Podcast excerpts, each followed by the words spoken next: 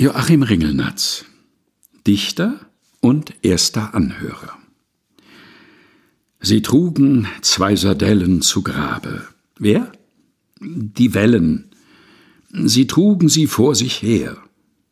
Wieso zu Grabe? Wohin denn? Zu Grabe zur ewigen Ruh. Wohin?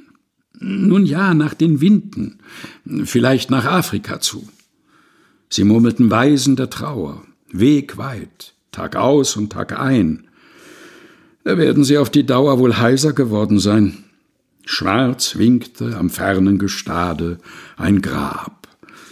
Und der Abend singt, und deine Sardellenballade, ganz offen gesprochen, die stinkt.